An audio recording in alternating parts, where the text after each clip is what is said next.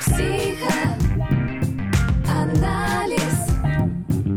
Логика. Бизнес. Контекст. И технологии. Психологический анализ бизнеса с Татьяной Беляевой.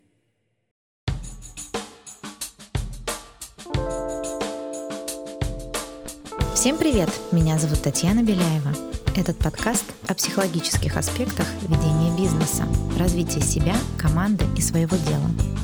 Вы будете слышать мой голос один раз в неделю.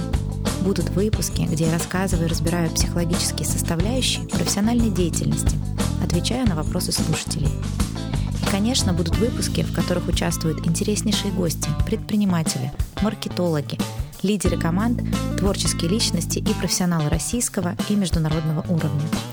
Вместе мы ищем точки роста, мотивации и стратегии построения звездных команд и экологичных организаций. Бизнес всегда делают люди, а значит в нем так много психологии. Поехали! Сегодня поговорим в выпуске про тревогу и стресс. И сегодня у меня очень интересный гость, мною сильно уважаемый Александр Сергеевич Елисеенко, эксперт по психологии бизнеса, специалист в области организационного развития и человеческого фактора в бизнесе, преподаватель Высшей школе экономики, магистрской программы психологии в бизнесе. Саш, привет, спасибо, что пришел. Привет, очень рад быть здесь сегодня. Саш, расскажи, пожалуйста, а что такое вообще тревога? Нормальная тревога, патологическая тревога? Тревога – это нормальное состояние, нормальная реакция на неопределенность. Тревога – это такая штука, это в первую очередь эмоция. Эмоция, которая очень похожа на страх. Только вы не знаете, чего боитесь конкретно. Вот когда нет какого-то конкретного фактора, но при этом все равно ощущение такое, как будто бы я боюсь, это вот, собственно, она есть. И, в принципе, то, что она вообще существует, то, что она есть, это абсолютно естественная история, в ней нет ничего плохого. Это способ мобилизовать ресурсы на какой-то неопределенный ответ. Ну, что-то происходит, я не могу разобраться, что происходит, вдруг мне что-то потребуется сделать, и вот у меня есть какой-то запас ресурсов. Как я это субъективно буду переживать? Ну, Буду немножечко беспокоиться, буду немножечко бояться, непонятно чего, но если эта штука становится очень мощной, очень сильной, набирает обороты, начинает мне сильно мешать по жизни, ну, например, возьмем какую-нибудь шкалу там от 0 до 5, где 5 это просто запредельная тревога, а у меня по жизни 4-3,5. Это проблема, это патология. Если у меня периодически что-то такое вспыхивает, возникает такая как бы волна тревоги, я что-то увидел, что-то происходит, какой-то там ряд событий а, меня начинает пугать, хоть я его там до конца не понимаю, там в экономике неопределенность, например, еще где-то в каких-то сферах жизни какая-то возникла неопределенность, я вот тревожусь, беспокоюсь, начинаю как-то, может быть, странно себя вести, ну, реагировать на тревогу, ее как-то для себя отрабатывать. Это нормальная штука. Когда она застревает и становится постоянным спутником моей жизни – вот это уже патологическая тревога, она начинает мешать, и с ней нужно специальным образом работать, причем иногда бывает так, что там не на уровне психологов, а на уровне медицинских психотерапевтов и психиатров. Ну, это если так вот в принципе. Ну, то есть, правильно я слышу, это когда я, например, не могу уснуть, не могу нормально питаться, и мне все время как-то дискомфортно, меня что-то тревожит, вот я так и говорю, да, и сейчас и ко мне много людей обращаются, я уверена, и к тебе, и ко множеству людей, помогающих профессий, с вот этими непонятными состояниями состояниями. То есть пока я не понимаю, чего конкретно я боюсь, это тревожность. А потом, когда я уже осознала, чего я боюсь, экономических последствий, или я боюсь там за свое здоровье или за сохранность своих близких, тогда это уже не тревога. Вот тут э, интересное слово прозвучало тревога и тревожность. Это две вещи, которые связаны, но немножечко отличаются. Вот когда я боюсь непонятно чего, это тревога. Когда я боюсь конкретной собаки, это страх. И вот как вот бывает, что у нас есть клевый механизм. Я какие-то события в прошлом могу взять и перенести на события в будущем, их бояться.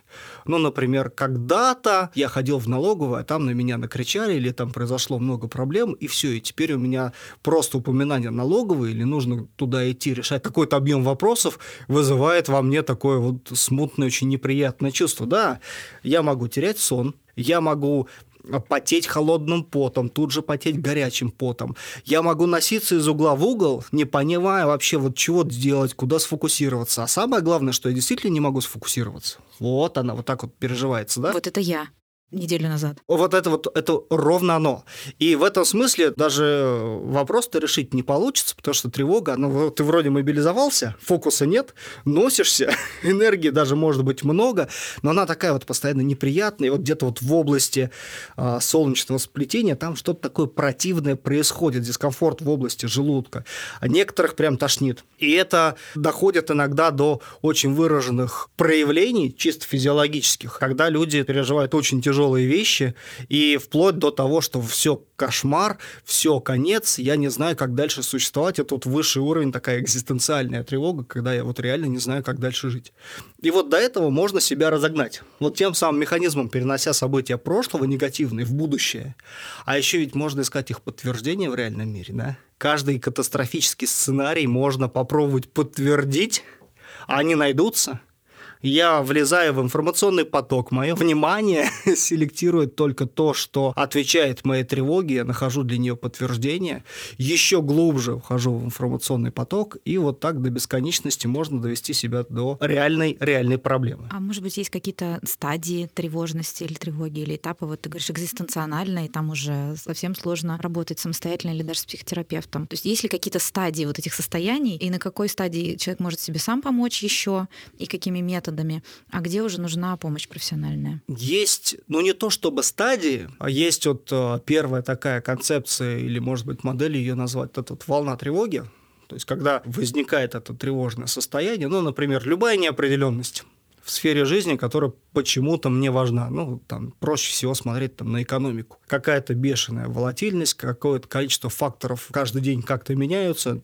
ну, по сути дела, неопределенность – это что такое? Это потеря контроля и предсказуемости потерял контроль, предсказуемость, вот, собственно, в любой сфере жизни, вот там у тебя будет тревога. И она такой волной тебя накрывает. Вроде ты мобилизовал какой-то ресурс, его получил, если ты его сфокусировал в деятельность и начал, ну, например, планировать, разбираться, задавать себе такие вопросы, так, а что происходит, а какие мои цели в этой ситуации, а я вообще чего хочу. Ну, то есть из такого эмоционального состояния, не очень приятного, вот эту вот энергию трансформировал в какие-то действия, ну, как правило, сначала умственного характера, а потом уже активных действий то тревога потихонечку начинает терять свою силу, потихонечку превращается в поведение, ну и тем самым себя реализуется. Вот эта волна, она снижается, пока опять какая-то непредсказуемость не создаст вот очередную волну. И вот эти вот наплывы – это, в принципе, все первая фаза так называемого адаптивного синдрома. Это то, как развивается стресс. Первая фаза – это тревога, Вторая фаза – это активное сопротивление. И если ты в этом активном сопротивлении растерял все ресурсы, а источник, ну, то, что вызывает, ну, то, что называется стрессором, то, что вызывает стресс, никуда не делся, ты с ним не справился, ты можешь оказаться в тяжелой ситуации истощения потери ресурсов, и там уже вплоть до конкретных заболеваний психосоматического спектра. Там обязательно будет какая-то психотравма, если это будет очень-очень-очень долго. Но тем самым, что я хочу сказать, что вот эта вот волна, если я с ней не работаю, если я ее накручиваю, она может довести меня до конкретной травмы. А вот уровни, скажем так, вот этой вот э, тревоги, или не то чтобы уровни, скорее, наверное, назвать их будет проще типами. И можно выделить ситуативную тревогу, это та штука, которая как раз соотносится с конкретной ситуацией вот здесь сейчас в моей жизни. Ну, например, кассовый разрыв. Как закрыть, непонятно конкретная ситуация. В ней я испытаю вот ту самую волну, она меня накроет, мне будет неприятно, я буду пробовать искать какие-то решения, может быть, найду, может быть, найду какую-то помощь, поддержку, получу еще больше ресурса и этим, собственно, возьму ситуацию, скажем так. А может быть, э, гораздо более высокого порядка сама ситуация. То есть это та неопределенность, которая по какой-то причине подрывает э, непосредственно, громко скажу сейчас, основы бытия. Ну, то есть это убеждение, верование, которые я принципиально разделял на протяжении какого-то длительного периода, вдруг стали обесценены, вдруг перестают существовать. Вдруг э, все то, что мне казалось незыблемым, стабильным и постоянным, начинает сыпаться очень быстро на глазах. Это кризисное явление. И вот в этот момент некоторые люди просто теряют основные ответы на экзистенциальные вопросы. Кто я такой? А что меня поддерживает? А к чему и как я принадлежу? Какова моя цель и к чему я стремлюсь. И вот эта штука, то есть потеря вот этих вот ответов на эти вопросы, она вызывает ту самую экзистенциальную тревогу, ну, страх прекратить существование. И это гораздо более глубокая вещь. А, очень часто вот с такого рода а, вещами нужно идти, конечно, за помощью к профессионалам, потому что тот же самый механизм, который позволяет мне учиться, Потому что ну, тревога сама по себе это же не проблема. Это природный механизм, он помогает мне мобилизировать ресурсы на неопределенную ситуацию, чтобы я мог отреагировать на то, чего еще не знаю, что я буду делать, но ресурс у меня есть. Но он же может заставить меня делать очень-очень странные вещи. Ну, например, создавать сценарии, которых не, не бывает, ну, их нет. Выпадать из реальности тем самым, пытаться их подтверждать. Или, наоборот, устраивать какую-то бешеную активность беспричинно. Потому что вот мне настолько тревожно, настолько неприятная история вот внутри, вот там, где желудок, что я не могу это пережить, и мне обязательно нужно что-то, что-то, что-то сделать, что-то устроить, там резко взять, все бросить, убежать в Гималай в надежде, что там будет лучше. Но на самом деле я просто принесу эту самую тревогу с собой в другое место, там займусь тем же самым. Поэтому не то чтобы уровни, но такие вот классы есть, в зависимости от того, что отвалилось какой вопрос вдруг стал вместо ответа опять какой-то, может быть, даже принципиально неразрешимой проблемой. Наш выпуск с тобой даже для меня как терапия некая. Надеюсь, для наших слушателей тоже. Психологический анализ бизнеса.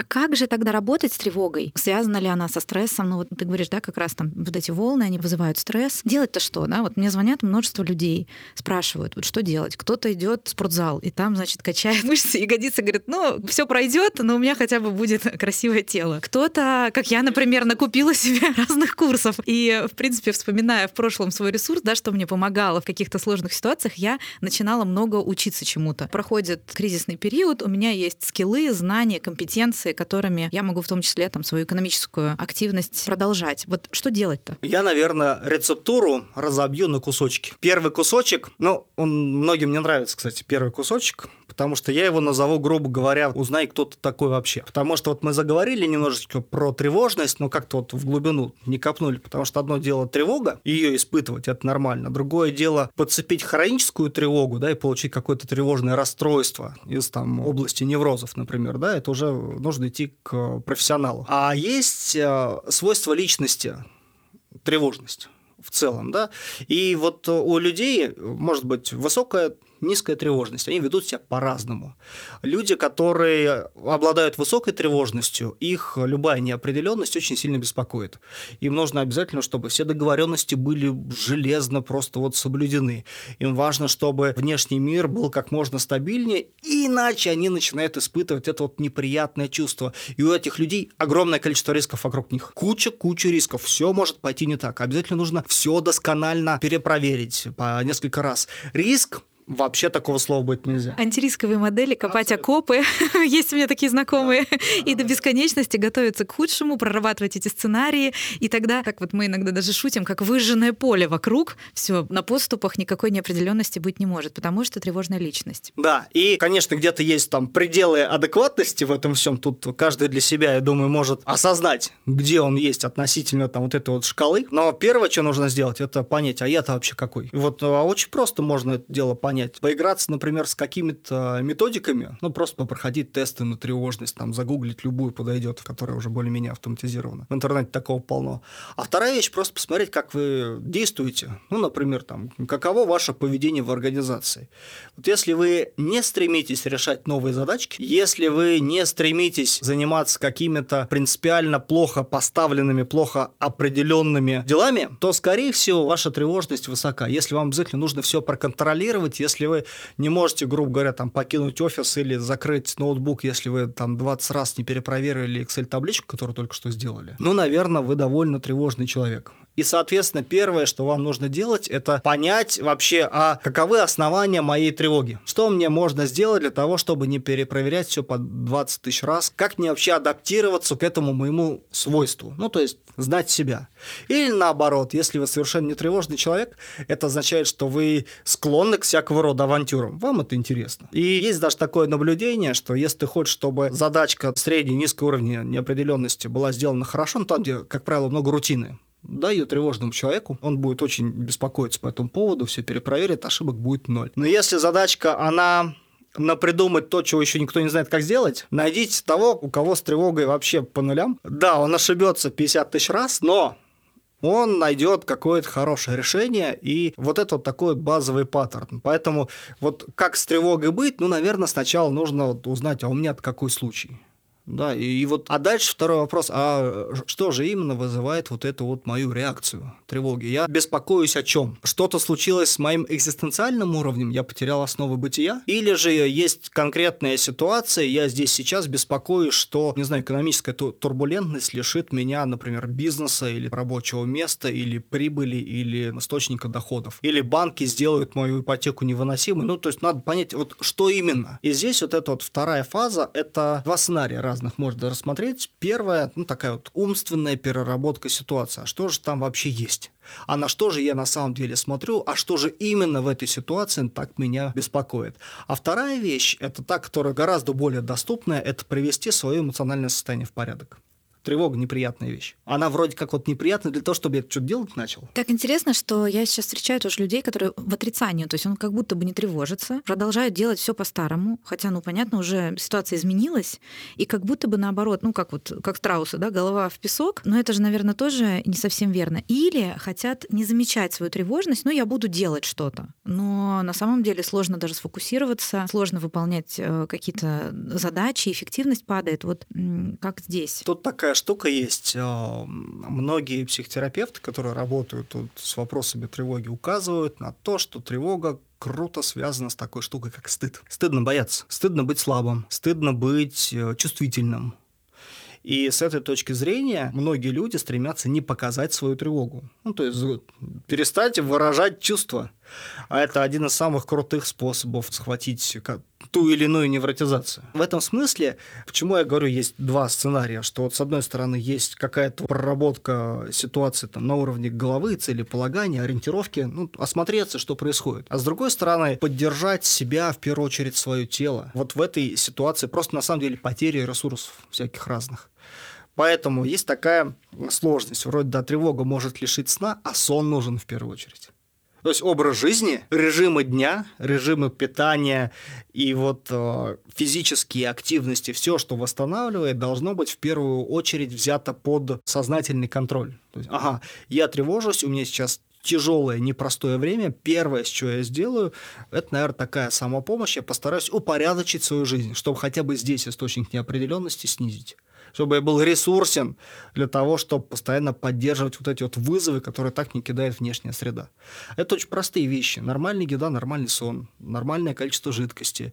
И то, чего часто люди забывают, это хорошая компания, хорошее социальное окружение с близкими людьми, общение с ними – это ресурсоемкая штука. Но тут главное не бояться, сказать, чуваки, по-моему, я реально потерялся, меня заколбасило. Не вот этого, да, я сильная, я крутая, да. я смогу, да. или I'm strong, да. мне все ни по чем, да, а как-то сила в слабости, да, проявить ее. Вот, и здесь выразить, выразить, вот, выразить, mm-hmm. выразить чувство, даже когда тебе страшно, когда тебе заколбасило, когда тебя начинает в некотором роде тревожить все и везде, нужно прийти к людям, которые чуть-чуть спокойнее в этот момент. Ну, такие устойчивые люди, да, как опора и поддержка. Их тоже заколбасят в какой-то момент, и тогда ты им сможешь помочь, ну, то есть там подарить немножечко вот этой самой устойчивости. И тут получается как, что очень хороший способ – это оставаться с э, близкими людьми и не давать друг другу делать вот эту вот раскрутку, накрутку, вот поддакивать и подливать масло вот в этот вот огонь тревоги, увеличивать неопределенность вместе, создавать чудовищные сценарии, находить их подтверждения, поддакивать друг другу.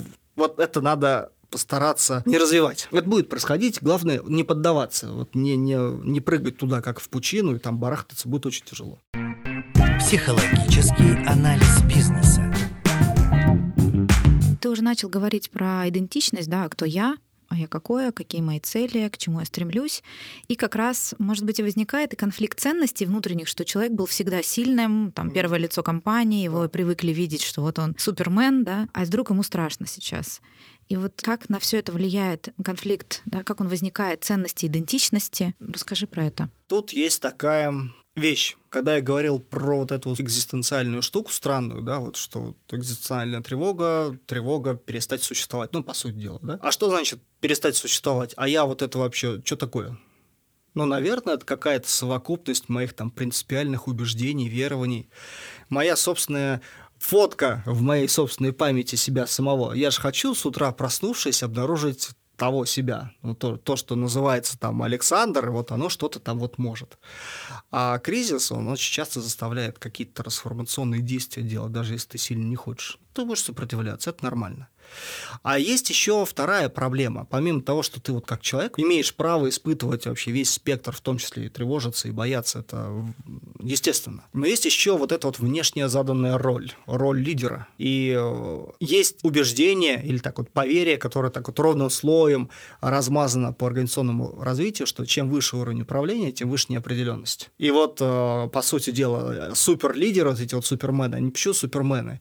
Потому что они других от неопределенности защищают это люди, у которых есть ответы. Возникает ситуация, в которых ответов нет. Что делать? Как быть? Генерировать эти ответы, находить, демонстрировать какую-то силу, волю или наоборот показать что-то другое. И здесь как раз имеет смысл то самое целеполагание. Хорошо, а я как лидер команды, большой группы, огромной организации, я вот сейчас какой хочу принести месседж. Что я хочу, чтобы произошло, чтобы люди обрели уверенность, силу и некую ну, устойчивость в перспективе, выйти сказать им, что мы все еще сильны, и у нас там куча ресурсов, очень высокая прочность, у нас достаточно такая антихрупкая, скажем так, социальная структура, можно. Но цель какая? Вот цель должна идти вперед всего. Что я хочу? Понятное дело, что люди, особенно те люди, которые зависят от решений стратегических, которые принимают верхушка компании, они хотят э, услышать то, что их успокоит. Ну вот так, может быть, это будет иллюзия спокойствия. Я сейчас наблюдаю разных лидеров. Кто-то говорит, ситуация, например, очень сложная, но лидер выходит и говорит, у нас есть запас прочности, все будет замечательно. Ну, такое вот розовые слоники в розовых очках. Может быть, ну, честнее и правильнее где-то сказать, что да, у нас там запаса прочности вот настолько. Ребята, давайте вместе. Ответов я сам не знаю всех. Я больше знаю, возможно, и через свой опыт больше вижу. Но давайте вместе искать это. Давайте смотреть, как мы можем переформатировать бизнес. Ну, то есть как-то с людьми поговорить. Ну, или там третий сценарий, это когда совсем все плохо, ужасно, лидер рыдает, и, ну, людям, возможно, возможно, через это и берут тоже на себя ответственность. Я кто? Ключевой вопрос. Ну, он-то привык, что он да. Э, супермен. Угу. И здесь, ну, скажем так, супер рецептов, понятное дело, это крайне редкая и не очень простая ситуация, да, там серьезное кризисное явление. И здесь э, нельзя людям обещать чего-то конкретного. Зато можно людям говорить про путь. То есть, что мы продолжаем. И вот здесь есть такая вещь очень интересная, что поддерживает людей. Нужно как-то как будто бы от каких-то больших глобальных вопросов сфокусироваться на том, что дает основание существовать здесь сейчас. Высокопарное слово, если его перевести на язык просто действий, вот то, что хорошее, что мы делаем сейчас, его надо сохранить. И поэтому мы продолжим. То есть какой смысл продолжать? Зачем это делать? Каков вот будет ответ на этот вопрос? И мы продолжаем, потому что наши продукты ценны. Мы продолжаем, потому что то, что мы делаем, имеет смысл и для нас, и для окружающих. Мы продолжаем, ну, например, быть бизнес-психологами и создавать вокруг себя среду развития позитива, ну, для того, чтобы люди справлялись. Это большой смысл. Большие смыслы дают ресурсы для решения сложных вопросов. Ну, то есть такие идеологические вещи, потому что вот э, я буквально на днях общалась с ребятами одной из крупных IT-компаний, и они говорят, у нас такое воодушевление, у нас такой подъем, мы хотим сделать важные вещи, в том числе для государства, для ну, многие-многие проекты, и мы там работаем с утра до вечера, и он настолько воодушевлен, и мне показалось, вот я даже сейчас говорю, у меня мурашки, что действительно действительно, а какой смысл того, что я делаю, вместо того, чтобы в розовых очках у нас есть запас прочности, а ради чего большего или что мы такое создаем вместе с вами. Поэтому, да. Да, какой смысл? И тут вот а, Ганс Илье — это физиолог, который открыл стресс. Он же большую часть своей книжки «Жизнь и стресс» посвятил вообще другому личные диалоги смыслом. И вот, наверное, самое крутое, что может сделать лидер для того, чтобы вернуть способность, скажем так, быть энергичным, быть сфокусированным, противостоять э, тревожным факторам, э, эффективно работать э, с э, вот этой вот волной накрывающей. Да, она так или иначе есть, она в некотором роде субъективная реакция на объективную реальность, ничего с этим не поделаешь, но смыслы дают энергию. Фальш не дает энергию. Искренность дает энергию. И вот здесь, получается, лидер, он э, становится чуть другим. Лидер тот, который становится источником смысла. И он не дает каких-то там конкретных абсолютно обещаний. Он дает ответ. Один из ответов на ту самую экзистенциальную тревогу. Это помогает. И вот то воодушевление, о чем ты э, говорил, это вот ровно, ровно когда оно складывается. Это надо ну, ну, вытаскивать. Как правило, это просто очень простые вещи, которые правда про бизнес про ценность, про то, что он создает, кому он помогает и что мы можем сделать позитивного, хорошего, устойчивого в непростой ситуации. Ну вот это, наверное, одна из основных таких ну, вещей. Мне еще откликается про путь, да, как мы вместе пойдем этот путь, неизведанный, неисследованный, другой ни хороший, ни плохой. И ты начал уже говорить про энергию и мотивацию. Очень много людей сейчас не могут найти сил никаких, не могут найти мотивацию. Вроде бы даже и дела есть, но я знаю, что даже отказываются. Ну, то есть тут два ветра, да, с одной стороны, там, заказчики, клиенты, все на стоп, все на холд, все убираем, угу. косты режем, да, да ну, паника, паника, паника, затянуть пояса, да, складывать гречку и так далее, ну, метафорическую гречку такую. А с другой стороны, есть люди, у которых нет сил, энергии, мотивации что-либо делать. У них них вроде бы и есть работа, но они не могут. Может быть, несколько каких-то советов или практик? Конечно, нет энергии, они же ее растеряли. Конечно, нет. И вот здесь наблюдение из такого организационного поведения. Тревожный человек, он в ситуации неопределенности начинает накапливать ресурс, вне зависимости от того, зачем и почему, это просто паттерн. То есть э, убрать все траты, накопить как можно больше денег, сократить людей, если можно. Ну, то есть вот остановить все. Это такая штука, что если я выключу время, то будет легче. Ну, к сожалению, от этого паттерна никак не сбежать, ничего, никуда. И если вот это вот происходит, только поможет как раз то самое целеполагание. А какая моя сейчас цель? Я что хочу сделать? Я хочу сэкономить на всем и прожить еще месяц или что? Вот с одной стороны. А для тех людей, которые скажем так, уже вовлеклись в ситуацию настолько, что остались в ней без ресурса, ну, вот та самая высоченная экзистенциальная тревога, она высасывает моментально. Туда можно еще больше погрузиться, накрутить себя, как вот на бытовом языке говорят. И вообще одного дня достаточно. Первое, что нужно сделать, это посмотреть на то, а в каком информационном потоке-то я нахожусь. Я в какой-то момент отписалась от всего. Именно так. И здесь... Думаю, о чем-то важном мне точно скажут. О чем-то важном я точно узнаю. Это правда. И тут нужно вынуть просто голову из того потока всего, что, в принципе, там же конкретно есть коммуникационные цели, да, для того, чтобы этот уровень тревоги был запредельный. Надо вынуть оттуда голову. Вторая история, она сложная, нужно прекратить панику. Да, вот объективная ситуация такова, ну, как? Все есть. говорят, да, ну как-то не паникуй. Не паникую, я не паникую, как вот этот мем или как да. в ТикТоке, да, я да. не паникую. Как это сделать? Вот здесь можно думать о том, что я не паникую, здесь можно делать вид, что я не паникую, а действия на самом деле простые. Сначала я просто беру, откладываю телефон просто откладываю телефон. Я не смотрю бесконечно в Телеграм, я не ищу там кучу подтверждений, я вот, вот убрал подальше подальше. И когда мне очень хочется, потому что там другая история, а вдруг там будет что-то важное. Вот этот вот внутренний бешеный диалог. А вдруг, а, а, а, вот там точно что-то есть. Я хочу, может быть, там что-нибудь хорошее мне напишут. Как там профессор Преображенский, не читайте советских газет. Как вот есть такой ролик прикольный про а, психолога стебный. Стоп! Просто остановись. В этом плане я некоторое время назад была на Северном Кавказе, и там бабушки обсуждали, что картошка раньше времени проросла.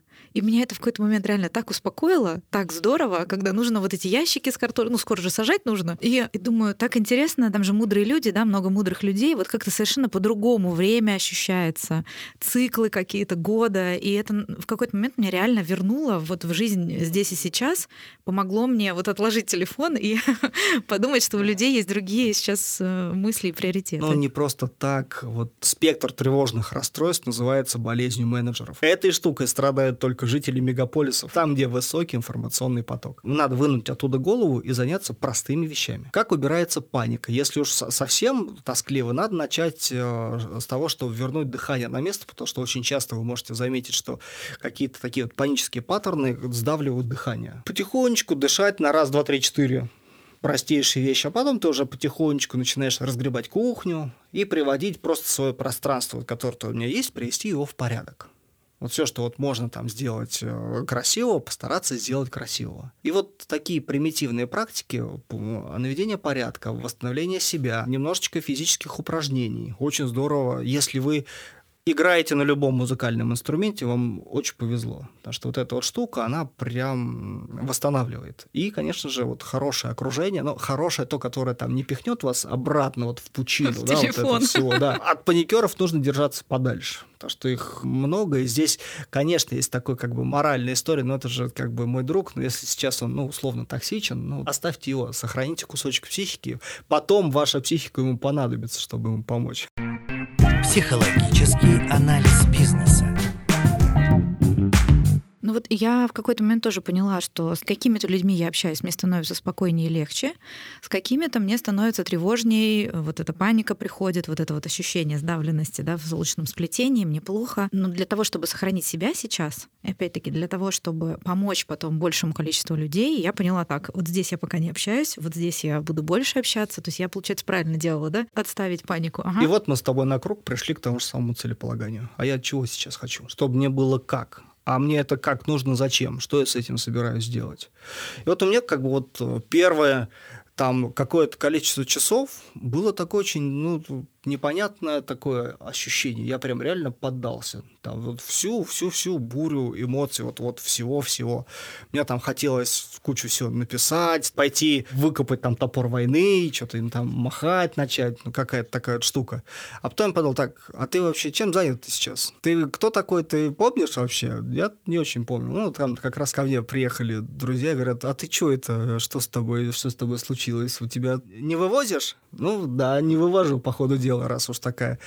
И оказалось довольно простая вещь, я просто вспомнил, что ты вообще-то психолог, и ты вообще-то способен вокруг себя создавать какое-то очень такое позитивное, устойчивое пространство, ну, наверное, это то, чем надо и заниматься.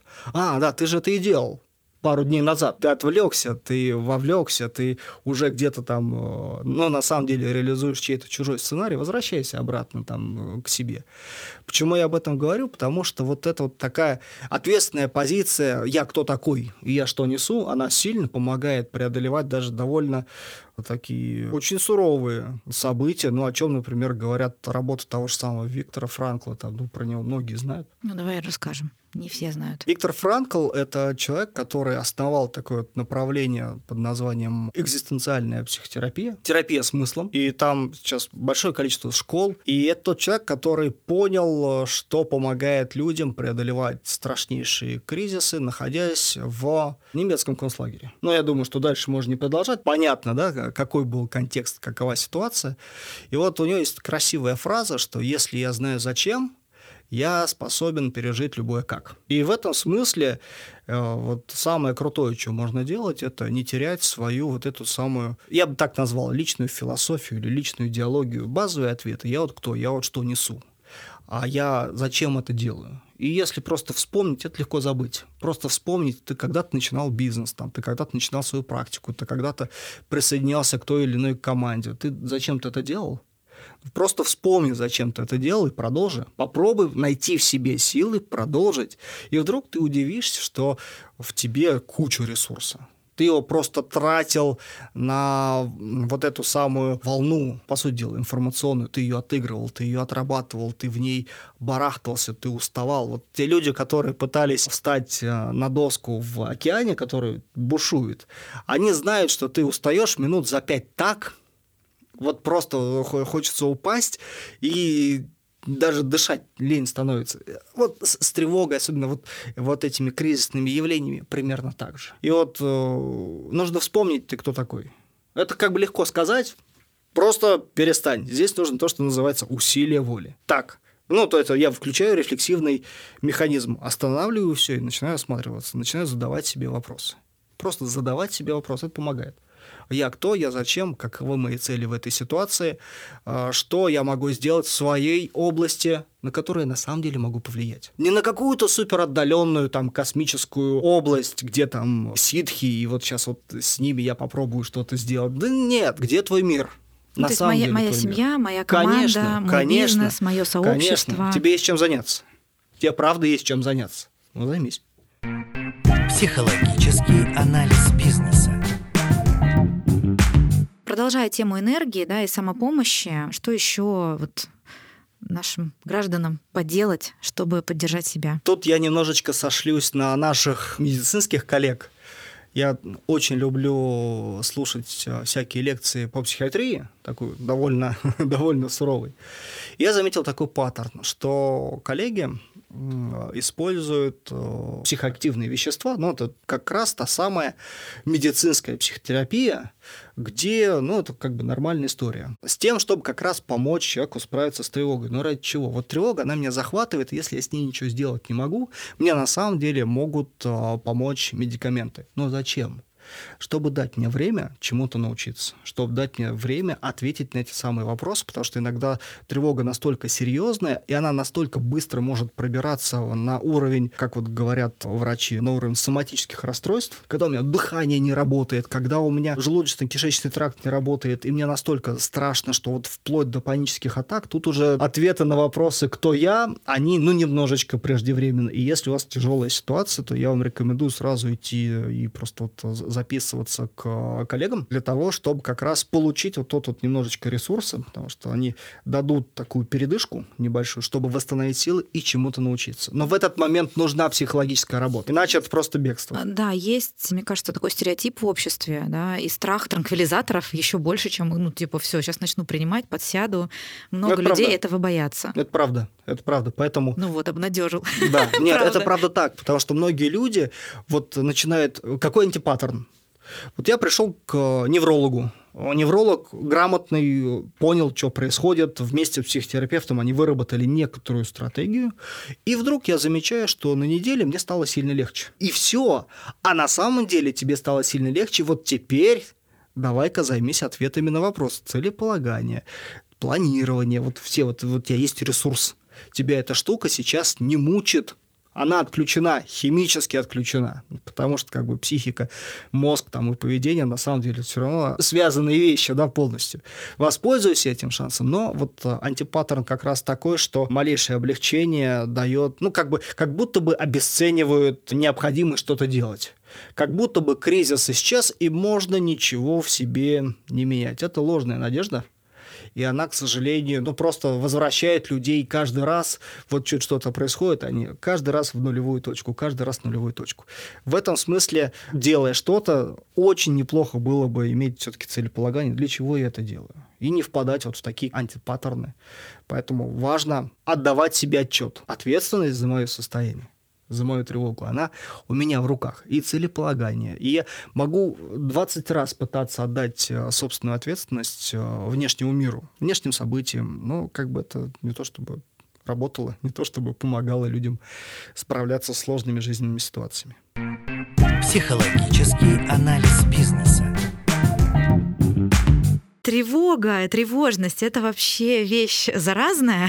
То есть можно ли ее подхватить? Прекрасный вопрос. Ответ «да». И здесь, собственно, есть механизм эмоционального заражения. Даже есть такого рода наблюдение, что запросто можно схватить массовую истерию. Ну, то есть это достаточно массовая ситуация, массовая паника, особенно там вот трейдеры много про это знают. Паника на рынке – это чистой воды человеческий фактор. И здесь вот почему я говорил, что старайтесь дозировать свое общение с теми людьми, которые вот источают тревогу, которые, наоборот, повышают вашу тревогу. И так, непростой контекст, скажем так, да? Потому что вы можете поддаться, вы можете заразиться, и эта штука может травмировать и носителя, и всех вокруг, и лишить энергии целую команду. Одного человека, как правило, достаточно.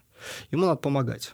Ему надо помогать, прям разрывать этот паттерн, показывать ему, что, друг мой, ты уверен, что ты сейчас вообще в порядке, что ты вот это все говоришь из позиции какой-то там аналитики или понимания ситуации, или ты разыгрываешь на самом деле вот тот самый катастрофический сценарий, потому что твой уровень тревоги такой, что ты уже не знаешь, как с ним справляться. Вот такая особенность есть, э, и на нее нужно обращать внимание. Саша, спасибо тебе большое. Мне кажется, что этот выпуск очень такой э, философско-интеллектуальный, психологический получился. Я тебя благодарю. Спасибо, мне тоже было очень приятно. Подписывайтесь на нас во всех приложениях, где можно слушать подкасты. Ставьте сердечко в Яндекс Музыке и Apple подкастах. Пишите ваши вопросы в мой инстаграм. Ссылку я оставлю в описании. Буду рада ответить на них. Это был подкаст «Психологический анализ бизнеса». До скорых встреч!